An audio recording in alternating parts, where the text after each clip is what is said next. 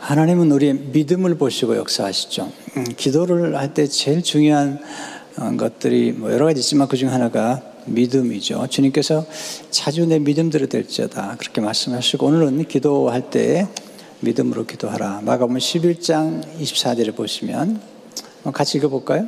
시작. 그러므로 내가 너에게 말하니 무엇인지 기도하고 구하는 것은 받은 줄을 믿으라. 그리하면 너에게 그대로 되리라. 놀라운 약속이죠. 무엇인지 기도하고 구하는 것은 받은 줄 믿으라. 그리하면 너에게 그대로 되리라. 오늘 우리가 같이 묵상하게 되는 이 본문 말씀은 짧지만 기도의 가장 중요한 세 가지가 연결되어서 말씀을 주고 있죠. 첫째는 믿음이죠. 둘째는 기도예요. 셋째는 용서입니다. 이 세 가지가 같이 연결되어 있는 것을 보게 됩니다. 아, 기도할 때 믿음으로 기도할 뿐 아니라 용서하고 화해하는 게 기도 응답의 아주 중요한 또 하나 열쇠가 되는 것이죠. 오늘 마가복음 11장 25절을 보면 같이 읽어보죠. 시작. 서서 기도할 때 아무에게나 혐의가 있거든 용서하라. 그리하여 하늘에 계신 너희 아버지께서도 너 혐오를 사해 주시라 하시니라. 기도할 때 용서와 화해가 얼마나 중요한지 오늘 말씀을 통해서 배울 수가 있습니다. 이 말씀을 이해하려면 약간 본문의 배경을 이해할 필요가 있습니다. 오늘 첫 번째 배우는 교훈은 하나님 교회가 만민이 기도하는 집이 되길 원하십니다. 마가음 11장은 예수님이 이제 십자가를 지시기 직전에 에루살렘에 입성해서 성전을 청결케 하시는 중에 주신 말씀이에요. 아, 주님께서 무화과 나무를 보시더니 열매가 없는 걸 보시고 그 무화과 나무를 저주하세요. 원래 주님은 그런 분이 아니신데 아마 상징적으로 그 당시에 열매가 없는 종교 계층의 사람들 그리고 아, 기도해야 되는 성전, 예배해야 되는 성전을 그냥 매매하고 장사하는 강도의 소굴로 만들었던 사람들을 향해서 주신 경고의 메시지죠. 그리고 바로 성전을 청결케 하시는데 성전을 청결케 하시면서 주신 메시지가 우리가 반드시 기억해야 될 메시지죠. 마가복음 11장 15절에 17절을 보면 그들이 예루살렘에 들어가니라 예수께서 성전에 들어가서 성전 안에서 매매하는 자들을 내쫓으시며 돈 바꾸는 자들의 상과 비둘기 파는 자들의 의자를 둘러부시며 아무나 물건을 가지고 성전 안으로 지나다님을 허락하지 아니하시고 이에 가르치시되 기록된 바 내 집은 만민이 기도하는 집이라 칭함을 받으리라고 하지 아니하느냐. 너는 강도의 소굴을 만들어두다 하시며. 아, 주님께 성전을 청결케 하시는 이유가 성전은 기도하는 곳인데 만민을 위해서 기도하고 또 만민이 기도하는 것인데 성전이 매매하고 그리고 그 당시 기득권을 가졌던 종교인들이 자기네 유익을 얻는 장소로 만들었던 것입니다. 주님께서 두, 두 말씀을 인용하시는데 하나는 이사야 56장 7절의 말씀이에요. 내가 곧 그들을 나의 성산으로 인도하여 여기 그들은 이방인들입니다. 기도하는 내 집에서 그들을 기쁘게 할 것이며 그들의 번제와 희생을 나의 재단에서 기꺼이 받겠더니 이는 내 집은 만민이 기도하는 집이라 일컬음이 될 것입니다. 이사야 53장에 보면 예수님께서 고난받는 종으로 나오시죠. 이사야 56장에 보면 고난받는 종이 이 땅에 오시게 되면 이방인들도 하나님을 예배할 수 있는 이방인들도 하나님 앞에 구원받는 자녀가 된다는 메시지를 주시면서 원래 원래 성전은 만민이 기도하는 집이며 만민을 위해서 기도하는 집이어야 된다라고 말씀하시는 거. 그런데 그들은 만민이 기도하는 집을 강도의 속으로 만들었다는 거죠. 특별히 여기서 매매가 이루어지는데 그 매매가 사실은 서민들을 착취하는 네. 어, 그래서 그 당시 기득권층들이 서민들을 괴롭히는 그런 장소가 되었던 거죠. 기도는 사라지고 진정한 예배가 사라져버린 성전이 성전답지 못했던 것 때문에 주님이 책망을 하셨던 것을 보게 되죠. 그러면서 에레미야 7장 11절을 보시면 내 이름으로 일컬을 받는 이 집이 너의 눈에는 도둑의 소굴로 보이느냐. 그러니까 주님이 이사야 53장 56장 7절의 말씀과 이 말씀을 인용하시면서 어떻게 기도하는 집인데 기도하는 집을 강도의 서굴로 만들었느냐 그렇게 예, 책망하시는 것을 보게 됩니다. 특별히 이제 어, 주님이 관심을 가졌던 장소가 이방인의 뜰이에요. 그러니까 이방인의 뜰은 어, 이방인들이 성전에 찾아왔다가 그들이 성전 안에는 들어가지 못해요. 그러나 이방인의 뜰에서 기도할 수 있어요. 또는 유대인들은 성전 안으로 들어가기 전에 기도로 준비하는 장소가 이방인의 뜰이었던 것인데, 아, 근데 그것을 매매하는 장소로 만들어버린 거예요. 이방인의 뜰이 굉장히 이방인들에게는 필요할 뿐만 아니라 또 중요한 장소인데 바클레이는 이렇게 기록하고 있습니다. 거기는 이방인의 뜰이라고 불리는 넓은 바깥뜰이 있었다. 성전이죠. 그것은 이방인도 유대인도 모두 들어갈 수 있었다. 이방인의 뜰 한쪽 가에는 이방인이 이 지점을 놓으면 사형에 처한다는 표시판이 붙어 있는 낮은 벽이 있었다. 이방인은 이방인의 뜰을 넘어서 들어갈 수 없었다. 그러나 주님께서 이제 이런 정말 어, 이방인들이 감히 성전에 들어갈 수 없는 이 시대를 끝내고 이제는 교회 시대, 은혜 시대, 예, 유대인과 이방인이 하나 모두 예수를 믿는 모든 사람은 하나님 아버지께 나아갈 수 있는 새로운 시대를 여신 것이죠. 그래서 어, 성경 성결케 하시고 십자가를 지시로 가셔서 십자가 죽으시고 그리고 부활하시고 성령을 보내주심으로 새로운 시대를 열었고 우리가 이방인들도 하나님 앞에 수 있는 길을 열어주신 것을 보게 됩니다. 두 번째, 하나님 믿음으로 드리는 기도에 응답하신다는 것입니다. 아, 베드로가 성전 청결케 하신 사건을 보은 다음에 그리고 예수님께서 무화과 나무를 저주한 사건을 보신 거 너무 놀래가지고 무화과 나무가 예수님이 말씀하신 대로 뿌리채 마른 것을 보고 예수님께 말씀을 해요.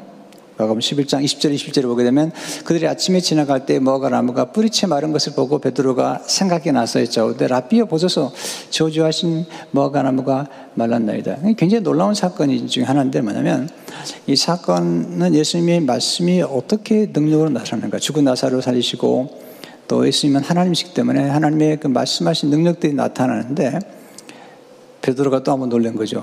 무화과 나무에게 저주했더니 무화과 나무가 뿌리채 말라버린 거죠.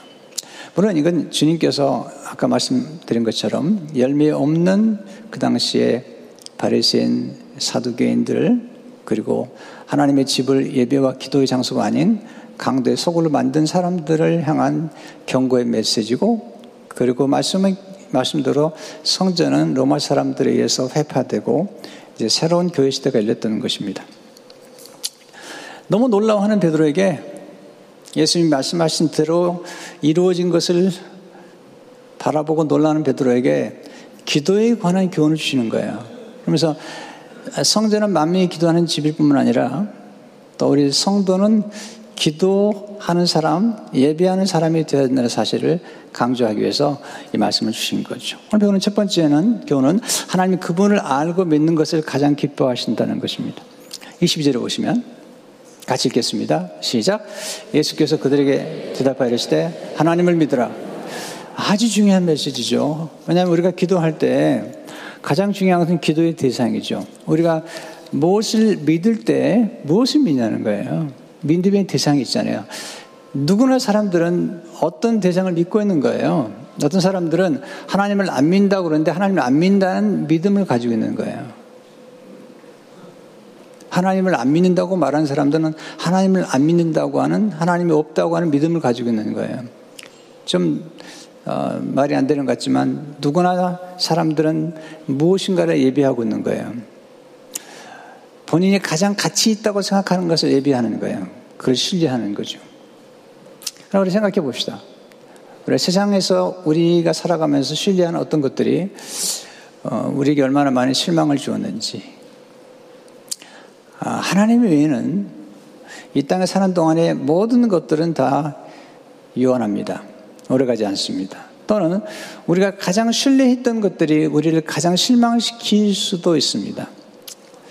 우리가 신뢰하고, 그러니까 보세요. 하나님을 믿지 않으면, 하나님 앞에 온전히 하나님의 주대심을 인정하지 않는다면, 우리는 하나님 대신에 무언가를 하나님 삼아 살아가는데, 그것을 우상이라고 그러죠. 어떤 사람은 돈을 신뢰하죠. 어떤 사람은 명예를 신뢰해요. 어떤 사람은 권력을 신뢰해요. 어떤 사람은 건강을 신뢰해요. 물론 건강이 중요하지만, 건강은 신비로운 거예요. 또는 어떤 분은 자녀를 신뢰하고 살아가요. 물론 자녀를 사랑하고 신뢰해야 되지만 때로는 우리가 그토록 신뢰했던 가족들이나 형제들이 우리를 얼마나 아프게 하는지 몰라요. 그러니까 우리가 하나님 외에는 이 땅에 사는 모든 동안에 우리가 신뢰하고 의지하는 것들은 요한할 뿐만 아니라 때로는 우리가 신뢰하는 대상이 우리에게 엄청난 아픔을 줄 수 있다는 것을 잊지 말아야 돼요. 만약 그런 일이 없다면 모든 부부 생활이 행복하겠죠? 결혼 생활도 행복하겠죠? 그렇지 않아요. 나이가 드신 어른들에게 이제 조언하는 책이 나왔더라고요. 그 책 중에 하나가, 그 책 내용 중에 하나가 뭐냐면 어른들에게 자녀에게 너무 집착하지 말라. 예, 모든 것 자녀에게 걸고 사지 말라. 네. 좀 불편하신 분이 계신데요. 아, 오케이. 오케이, 좋아요, 여러분. 우리가 자녀가 귀한 것이긴 하지만, 그러나 모든 것을 자녀에게 걸었던 사람들이 어느 순간에 이 세상을 떠나게 된다고 할 때, 그게 뭐죠, 우리가, 이게? 여러분, 자녀를 결혼시켰으면 떠나보낼 줄 알아야 됩니다. 집착하지 마세요. 예, 그동안 제가 이제 결혼 상담이라고 그러죠. 결혼 전 상담을 할 때 이제 결혼 신랑과 신부만 상담을 했는데 앞으로는 부모도 한 시간 정도 상담을 하려고 그래요. 그래서 자녀를 떠나보내도록 부모를 떠나 아내와 합하여 한 몸을 이라고 그랬는데 음, 자녀도 부모를 떠나야 되지만 부모도 자식을 보낼 줄 알아야 돼요. 물론 부모를 공경하는 건 당연한 거죠.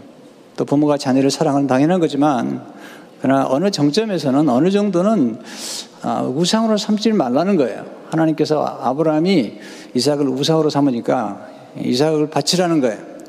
왜? 하나님의 자리에 이삭에 대신하는 거죠.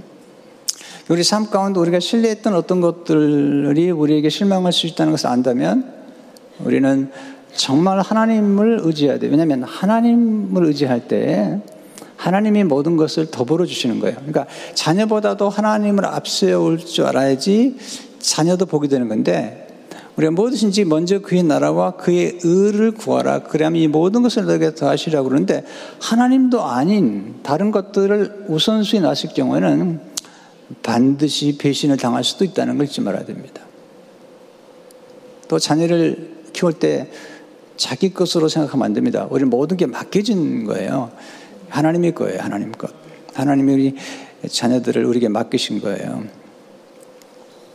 그래서 하나님을 가장 기쁘시게 하려면 하나님이 살아계심을 믿는 것과 그를 찾는 자들에게 상 주심을 믿어야 되죠. 히브리 11장 6절을 보시면 같이 읽어보겠습니다. 시작.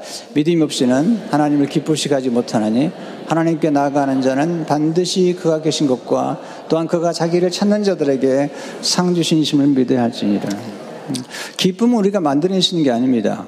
기쁨은 따라오는 거예요. 우리가 하나님을 기쁘시게 할 때, 우리가 하나님을 정말 믿을 때 기쁨이 따라오는 겁니다. 행복도 그렇지 않으세요? 네.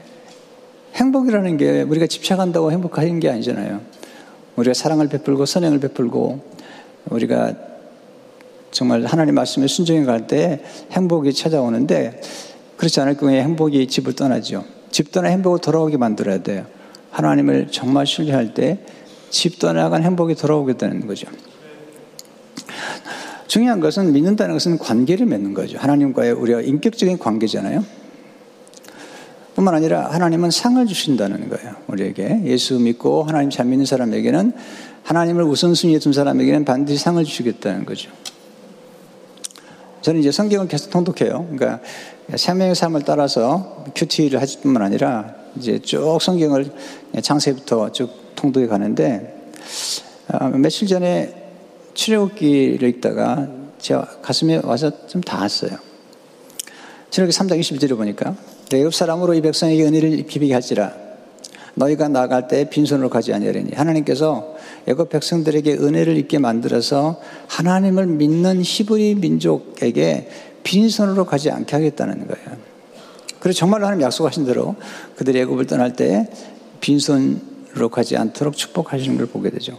이렇게 12장 35절 30절을 보게 되면 이스라엘 자손이 모세의 말대로 하여 애굽 사람의 은금 폐물과 의복을 구하며 여호와께서 애굽 사람들에게 이스라엘 백성에게 들에게 은혜를 입히게 하사 그들이 구하는 대로 주게 하심으로 그들이 애굽 사람의 물품을 취하였더라. 하나님께서는 축복하셨는데 어, 뭐 이스라엘 백성들이 이 놀라운 축복을 나중에 성막을 건축하는데 많이 헌신하게 돼요. 또 하나님 축복을 더 받게 되죠. 구약에 보면 룻기에 나오는 사랑의 이야기를 알죠. 남편을 잃고 두 아들을 잃어버렸던 나오미 그리고 일찍 과부가 된 룻. 이들의 인생이 끝난 줄 알았어요. 그런데 이 두 사람이 전능한 하나님 믿어요. 엘샤다의 하나님. 전능하신 하나님. 예, 두 번째 기회를 주신 하나님. 그 하나님 믿어요. 그래서 베드림으로 돌아가서 루시라는 여인이 보아스를 만나는데 룻과 보아스가 결혼하도록 어떻게 남자를 잘 꼬시는지 가르쳐주는 사람이 시어머니예요. 놀라워요. 작업의 정석을 가르쳐줘요. 그래가지고 3장에 보게 되면 루시 보아스에게 청혼을 해요. 보통 남자가 여자에게 청혼하는데 여인이 남자에게 청혼을 해요. 보아스가 감동을 받아요. 그러면서 이제 집으로 돌려보낼 때그 어, 며느리에게 작업의 정석을 가르쳐 준 시어머니를 공개하도록 네, 보리 여섯 번을 되어서 보내주죠. 돌아오니까 시어머니가 물어보죠. 어떻게 됐는지. 네. 얘기를 하죠. 이렇게 3장 17을 보니까 이르되 그가 내게 이 보리를 여섯 번 되어주며 이르기를 빈손으로 내 시어머니에게 가지 말라 하되이다 하니라. 이 보아스는 예수님의 모형이에요. 친족 구속자, 킨스맨 리디머의 모형인데, 아, 너무 감동적인 표현이에요. 빈손으로 시어머니 가지 말라는 거예요. 그러니까, 아까 말씀드린 자녀는 부모를 공경하는 게 축복이고요. 또 부모는 너무 집착하지 않는 것도 축복이고요. 적절한 조화가 필요해요. 근데, 아, 빈손으로 가지 않게 하신다. 여러분, 하나님께 나가는 자에게 함부로 하나님께서 빈손을 보내지 않습니다. 저는 예수님을 고등학교 1학년 때 믿었습니다. 그리고 늘 기도의 자리에 나아갔습니다. 무릎을 늘 꿇었습니다. 근데 하나님을 찾고 찾았는데 하나님이 제 삶 가운데 빈손으로 가지 않게 하셨어요. 아, 영생을 얻게 하셨고, 또 천국을 주셨고, 성령을 보내주셨고, 또 천국 열쇠를 주셨어요. 그래서 기도를 통해서 수많은 기도 응답을 받게 됐어요. 이게 기도하러 나오는 사람들이나 예배 드리러 나온 사람은 절대로 빈손으로 가지 않습니다. 오늘 여러분이 와서 놀라운 깨달음을 얻고 예수님을 모시고 간다면 여러분은 복을 받고 가는 거예요. 빈손으로 가지 않습니다. 이렇게 얘기했는데도 또 나가면서 빈손을 보여주면서 이렇게 얘기하시면 좀 곤란한데. 네. 하나님은 절대로, 하나님은 정말로 신뢰하는 사람, 그리고 하나님을 찾고 찾는 사람. 이게 찾고 찾는다는 게 하나님을 찾는다는 것이 keep on seeking이에요. 계속 찾는 거예요.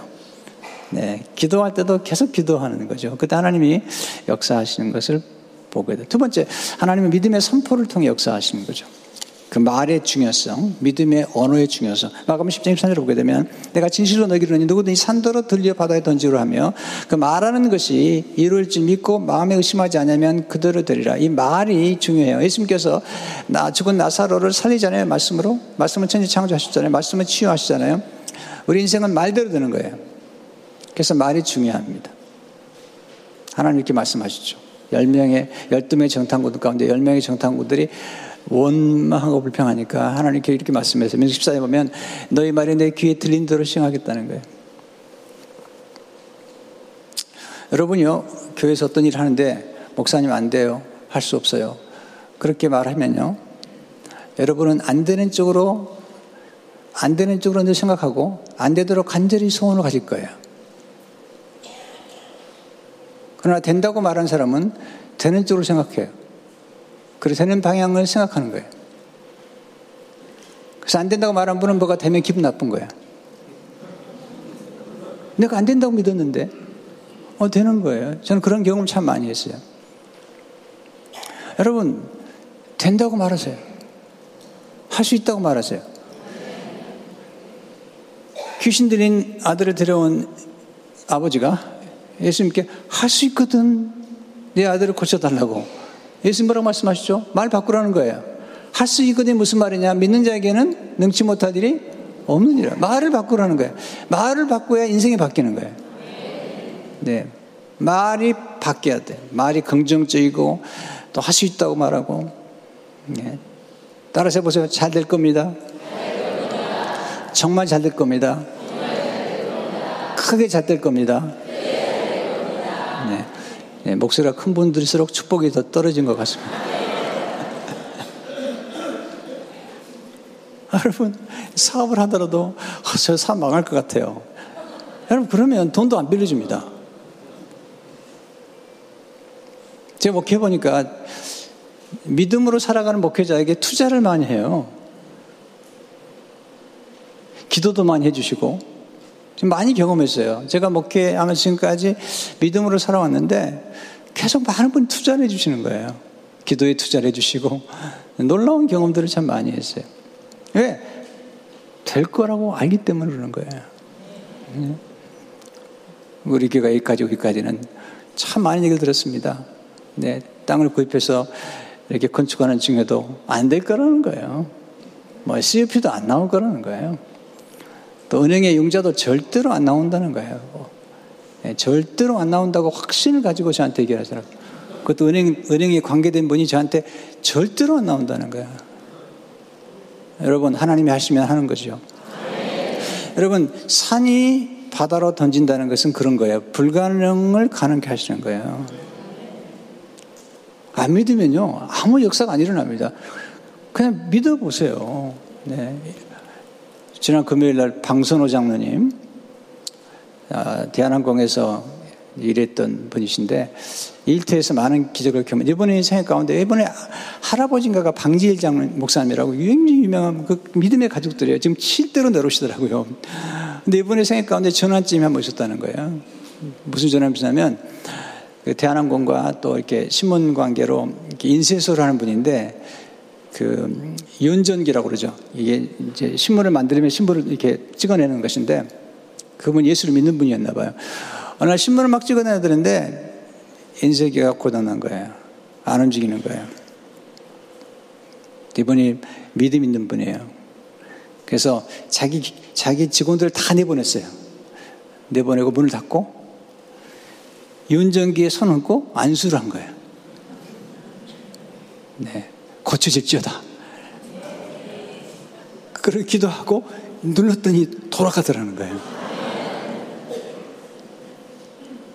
여러분, 어, 저는 예수 믿지만 이성을 굉장히 중요하게 생각합니다. 이성, 하나님의 이성, 리즈닝 하는 것 중에 또 하나는 합리성도 중요하게 생각합니다. 그러나 기독교는 이성과 합리성을 뛰어넘는 초월적인, 초자연적인 역사를 믿는 거예요.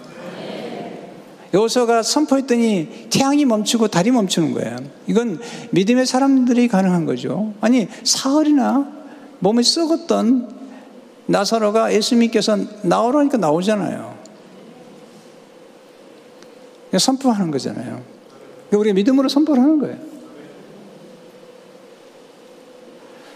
하여튼 어떤 분은 말마다 안 된다고 그래요. 말마다. 그러면 안 되는 거예요. 네, 된다고 그러세요. 할 수 있다고 그러세요. 자녀들에게도 자꾸 믿음으로 얘기해달라고. 난 너가 잘 때 그걸 믿는다. 얘기해 주라고요. 돈 드는 것도 아닌데. 이나, 이나 빌어먹을 놈아. 야, 여러분, 그게 얼마나 나쁜 말인지 아십니까? 네. 부모가 해주신 자녀에게 가장 중요한 게 뭘까요? 할 수 있다고 말해주는 거예요. 믿어주는 거예요. 그 말 한마디가 자녀 생일을 바꾸고 가는 거잖아요. 자, 여러분과 제가 여기까지 있을 때 우리의 삶 가운데 긍정적인 변화를 일으키도록 도와줬던 분들은 대부분이 우리에게 찾아와서 할 수 있다고.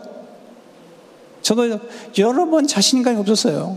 목사가 되는데. 그런데 저를 길러준 목사님들이 저를 기능교 목사님들 할 수 있다고. 주민 학생 할 수 있다고 가보라고. 내 하나님께서 그분들의 그 선포를 통해서 제 삶이 변화됐어요. 글이나 말이라는 게 얼마나 중요한지 몰라요. 어디서 한 집사님 만났는데 제가 쓴 책 가운데 꿈꾸는 자가 오는 도다라는 책을 읽고 유학을 오게 됐대요. 그렇게 온 사람들이 꽤 많이 돼요. 그 책을 읽고 꿈을 가지고 유학을 왔어요. 몇 년 전에는 어떤 분이 찾아왔어요. 보니까 탈북자들이 중국에 갔다가 한국에 들어가서 이제 대학을 졸업한 거예요. 한 학생이 대학을 마치고 미국을 방문하게 되는데 저를 찾아왔어요. 목사님, 제가 탈북자인데 목사님 책 읽고 꿈을 갖고 대학을 졸업, 대학을 졸업했습니다. 네. 마이크 안 되는데? 네. 어, 놀랐어요. 그래서 어떻게 내 책을 읽었냐고 물어봤더니 이분이 탈북을 해가지고 중국에 가서 중국의 선교사님 집에 머물게 된 거예요. 근데 중국 선교사님이 제가 쓴 책들 여러 권 가지고 있어서 제 책을 다 읽었대요. 그리고 꿈을 가졌다는 거예요. 참 놀랍다는 생각이 들었어요. 우리 언어가 우리가 있는 글들이 우리를 움직인단 말이죠. 세 번째 하나님 믿음의 기도 응답하시죠. 24절을 보면 같이 읽어보겠습니다. 시작. 그러므로 내가 너에게 말하니 무엇인지 기도하고 구하는 것은 받은 줄로 믿으라. 그러면 너에게 그대로 되리라. 굉장한 차원인데 이것은 기도의 차원을 뛰어넘는 거예요. 우리가 기도하고 나서 이미 받은 것처럼 믿어버리라는 거예요. 보세요. 우리는 감사는 이런 거예요. 감사는 받은 것을 받았다고 말하는 게 감사인데 믿음의 감사는 아직 받지 않았는데 이미 받은 것처럼 감사해버리는 거예요. 여러분, 이거 진짜 하나님 마음에 감동을 주는 거예요. 아직 받지도 않았는데 받았다고 말하면요. 하나님 당황하세요. 기도하는 것도 놀라운데, 기도할 뿐 아니라 아직 받지 않은 것을 받았다고 감사해버리면 하나님이 얼마나 놀라우시겠어요. 근데 제가 보니까 간구의 기도보다도 감사의 기도가 열매가 있는 것은 뭐냐면 계속 간구만 하다 보면 지쳐요. 근데 간구보다는 감사하다 보면 우리 영혼이 힘을 얻게 돼요. 저는 이런 기도를 많이 했어요. 미리 바라보는 거예요. 아직 이루어지지 않았는데 이루어진 것처럼 바라보는 거예요. 저희, 제가 교회, 로고스 교회를 건축할 때도 아직 에스크루도 안 들어갔어요. 에스크루도 안 들어갔는데 그 구입하고 난 사진을 찍어 놓고 사진을 놓고 기도하는 겁니다. 거기다가 아직 썼어요. 에스크루도 안 들어갔는데 로고스 교회라고 썼어요. 그리고 이 땅 해가지고 이 땅 예배를 드릴 때 사람들이 기뻐하는 모습들을 그려본 거예요. 여러분 기억하세요? 여기 원리인데요. 이 원리를 얼마나 알지 모르겠는데요. 여러분이 노래를 하든, 여러분이 기도를 하든, 여러분이 연설을 하든, 그 속에 여러분의 감정이 들어있지 않으면 능력이 없어요. 제가 똑같은 기도지만 그냥 드리는 기도하고 애절한 기도와 믿음의 감정을 집어넣는 기도는 많이 달라요. 그러니까 뭐 잘 될 거예요. 네, 뭐 그런 거 하는 거고 정말 확신을 가지고 말하는 건 달라요. 영혼이 담긴 언어, 영혼이 담긴 글, 이건 인생이 달라지는 거죠.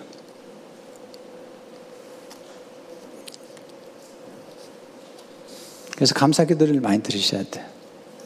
예. 아직 안 받았지만 받았다고 자꾸 하나님께 얘기하면 하나님이 굉장히 당황하실 거 아닙니까? 하긴 정말 이런, 이런 믿음을 가지고 있구나. 나 아직 지금 때도 안 됐는데 자꾸 감사하니까. 근데 그건 대단히 중요한 믿음의 하나의 방법이라 생각되죠. 마지막으로 하나님 용서 기도를 통해 축복하시는 거죠. 25절에 보면 서서 기도할 때 아무에게나 혐의가 있거든 용서하라. 그리하여 하늘에 계신 내 아버지께서도 너희 허물을 사여 주시라 하시니라. 하나님이 제일 싫어하는 게 쓴뿌리예요. 걸 갖는 거예요. 복수심 미워하는 마음. 우리의 기도를 막는 가장 큰 장애물은 죄악인데 그 중에서도 복수하려는 마음. 이게 가장 위험한 겁니다. 용서하는 게 쉽지 않죠 정말 어려운 건 뭐냐면 복수할 수 있는 힘이 없는 사람이 아니라 복수할 수 있는 힘을 이미 가진 사람은 더 용서가 어려운 거예요. 요셉 같은 사람. 얼마든지 복수할 수 있는데. 하나님 말씀하시는 요셉에게 두 아들을 주고 첫 번째 아들이 므낫세예요. 므낫세 일이 뭐냐면 내 가족, 내 고난과 내 아비 집의 일을 잊어버리라는 거예요. 그러면 에브라임, 에브라임 뭐냐면 번영이라는 거예요. 내가 용서하고 내 형제를 용서하고 잊어버리면 내가 번영하게 있다는 거죠. 그러니까 우리가 앞길을 막는 것은 우리 자신이에요. 왜? 죄를 짓고 또는 회개하지 않거나 또는 용서하지 않을 경우에 그런 결과를 가져오는 거죠. 마태복 5장 24절 보면 예물을 전 앞에 두고 먼저 가서 형제와 화목하고 그 위에 와서 예물을 드리라. 오늘 여러분 마음속에 용서하지 않은 사람이 있다면 용서하세요. 여러분 기도가 응답이 안 되거나 뭔가 풀리지 않을 때 한 번 정도는 점검할 필요가 있어요. 내 혹시 쓴뿌리가 있거나 그게 도움이 되지 않습니다. 여러분 인생이라는 게 그렇잖아요. 원망하고 불평하고 또 이렇게 원함을 갖고 살아간다고 그래서 뭐 행복하다면 뭐 하라고 그러겠어요. 그런데 절대로 그렇지 않습니다. 용서란 책을 쓴 요한 크리스토프 아도노는 이렇게 얘기합니다. 쓴뿌리는 단지 삶에 대한 부정적인 시각이 아니다. 그것은 남을 해치며 또한 자신까지도 해칠 수 있다. 이게 위험한 겁니다. 남을 해치다가 자기가 아, 망가지는 거죠. 의도적으로 다른 사람에 대한 원한을 갖는 것은 자신의 영혼에 파괴적인 영향을 가져오기까지 한다. 원한을 품은 분노는 우리 기도를 무력하게 만들어버린다. 우리가 원한을 품고 있다면 하루 종일 기도를 한다 해도 하나님께 이르는 문은 굳게 닫혔을 뿐 있을 것이다. 쓴뿌리는 우리 영혼을 파괴하고 우리 육체까지도 해칠 수 있다. 그래서 하나님이 우리에게 말씀하세요. 화해하라고, 용서하라고. 믿음으로 기도하는 사람은 거룩한 기대 속에 살아갑니다. 믿음으로 산다는 것은 기대하는 거죠. 하나님의 상 주실 것을 믿고 우리 그리스도인들은 이 땅에 사는 동안에 궁극적으로 천국에 대한 상을 받았기 때문에 이 세상에 살면서 너무 억울해하지 마세요. 네, 여러분이 교회 섬기다가 어떤 분들은 너무 억울해하는데 당장 보상이 주지 않는다고 그렇게 생각하지 마세요. 만약에 이, 이 땅에서 다 보상을 받으면 하나님 가서 받을 상이 없는 거예요. 믿음이 중요하잖아요. 중요한 건 믿음을 어떻게 키우냐는 거예요. 저도 처음 예수 믿고 그 다음에 이제 아, 목회를 하면서 목회 초기에 정말 믿음이 약하더라고요. 도저히 이루어질 것 같지 않은 거예요. 제가 그런 그런 꿈과 기도를 가졌거든요. 왜 그렇게 했는지 모르지만 제가 서울신학대 다니면서 이제 새벽기도를 마치고 나가면 앞에가 지금은 다 아파트가 들었지만 옛날에 다 밭이에요 밭. 그러면 성경을 이렇게 끼고 마치 빌리그람 목사가 된 것처럼 막 설교 연습을 하고 그리고 수많은 사람들이 그룹도 같이 내가 목회하는데 와 있는 것을 그려가면서 막 이제 설교 연습을 했거든요. 그렇게 하다 보면 가끔 내가 저를 보다가 약간 안쓰러워요. 지금 신학교 이제 이, 이제 2, 3학년인데. 그리고 이제 89년에 교회를 개척했는데, 개척하는 무렵에 아무 신자가 없었어요. 제 아내, 제 어머니, 딸 둘. 여자만 넷, 저 하나. 그래가지고 시작을 한 거예요. 그러니 교회를 시작했는데 마침 함께하는 전사님이 다행히도 가족이 많아가 일곱, 일곱 명이에요. 아유, 대박. 그렇게 시작했는데 너무 안 모이는 거죠. 야, 정말 너무너무 고통스럽더라고요. 눈을 감으면 분명히 꿈이 떠오르는데 눈을 뜨면 이게 안, 안 되는 거예요, 이게. 그런데 내가 필요했던 것은 믿음을 키우는 거예요. 어떻게 키울까요? 성경을 계속 암송해요. 그리고 기도 응답에 관한 책들을 보기 시작했어요. 특별히 조지 뮬러의 일기랄지 그의 자서전은 늘 옆에 놓고 살았어요. 자꾸 사탄이 와가지고 그러는 거예요. 저기 와가지고. 더 안 된다. 왜 교회 개척해가지고 고생하느냐. 너 망했다, 이제. 야 정말 젊은 나이 32살에 교회를 개척했는데 이거 꽃도 못 피워보고 끝나는 거 아닌가 이런 생각이 드는 거예요. 그걸 이겨내야 되는 거예요. 그래서 성경을 읽고 믿음에 관한 책을 읽고 그 다음에 믿음으로 기도하고 응답받았던 조지 밀러나 허드스 텔러나 이런 분들의 책을 놓고 계속 기도를 하는 거예요.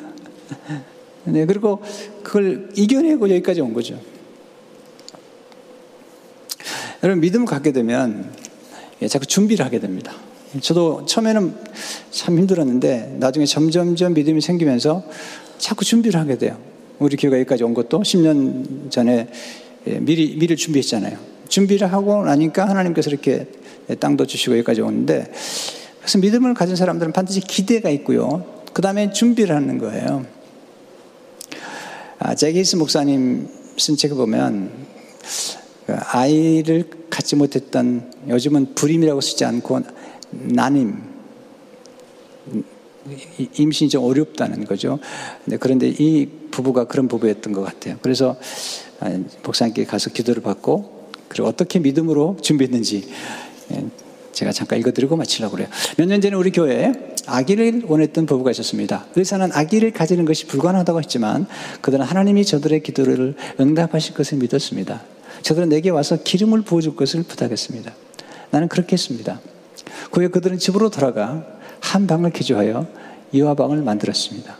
부인은 아직 임신도 하지 않았고 의사는 그녀가 임신을 할 가능성에 대해 아무런 희망도 주지 않았지만 저들은 저들의 기도에 대한 응답을 위해 준비했던 것입니다. 몇몇 친구들이 모여서 믿음의 친구들이죠. baby shower를 했어요. 아이도 안 가졌는데 아직. 아기의 기미도 있기 전에 저들은 baby shower가 있던 것입니다. 저들은 응답을 위해 준비하고 있었던 것입니다. 하나님께서는 기적적인 방법으로 저들에게 아기를 입양할 수 있는 길을 열어주셨습니다. 저들 응답을 위해 준비했고 하나님은 아기를 저들에게 주셨습니다. 그리고 나서 하나님은 저들에게 자신들의 아기를 일곱이나 더하셨습니다. 꼭 아이를 많이 낳으라는 얘기는 아니지만 제가 이 메시지 속에 있는 거 뭐냐면 미리 준비했다는 거예요. 미리 준비를 했다는 거예요. 이게 놀라운 기적들이죠. 우리 집사님 한 분이 이번에 뉴욕 다녀오셨는데 카톡을 주셨더라고요. 딸이 43살인데 첫 번째 아이래요. 별로 놀라지 않으신데. 이게 우리가 생각할 때 참 믿음으로 산다는 게 놀라운 게 어, 믿음을 가진 사람들은 준비를 하게 돼요. 그리고 기도하게 돼요. 또 기도를 부탁하게 돼요. 하나님 어떻게 역사하실 것인가. 여러분 기도응답 믿음을 통해서 받으시는 여러분 되시기를 축원합니다. 기도하겠습니다. 어, 시간 잠시 기도할 때 우리 여러분 마음속에 혹시 누굴 용서하지 못한 분 있다면 이 시간 용서하면 좋겠어요. 누굴 미워하는 마음, 원한 맺힌 마음들은 이게 축복의 통로를 막아버립니다. 수로, 생명수가 흘러가는 수로를 막아버립니다. 이것을 뚫는 게 기도입니다. 회개입니다. 그리고 화해하는 것입니다. 그러면 뚫려요. 뚫리면 놀라운 일이 벌어지는 것입니다. 인생 살다 보면 미움을 받기도 하고 또 적이 생기기도 하죠. 그러나 시간 기도하면서 하나님 어, 내가 용서합니다. 그냥 용서하세요. 그리고 기회가 주어진 대로 화해를 하시면 좋죠. 떠오른 분이 계시면 하나님께 이 시간 잠시 기도하세요. 용서합니다. 저를 용서해 주세요. 또 떠오르는 죄가 있다면 고백하세요. 주님 반드시 약속하셨어요. 우리 우리 죄를 자백하면 용서하시겠다고. 그의 피로 깨끗게 하셨다고 말씀하셨어요. 고마우신 하나님, 오늘 저희가 드린 기도를 받으시고, 믿음의 기도, 믿음의 고백, 그리고 용서하는 기도를 통해서 하나님 놀라운 은혜를 경험하도록 축복해 주옵소서. 하나님이 우리 성도 한분한 분이 하나님 언어가 바뀌게 도와주시고 긍정의 언어, 축복의 언어, 감사의 언어가 바뀌어서 인생이 바뀌도록 축복해 주옵소서. 예수 이름으로 기도합니다.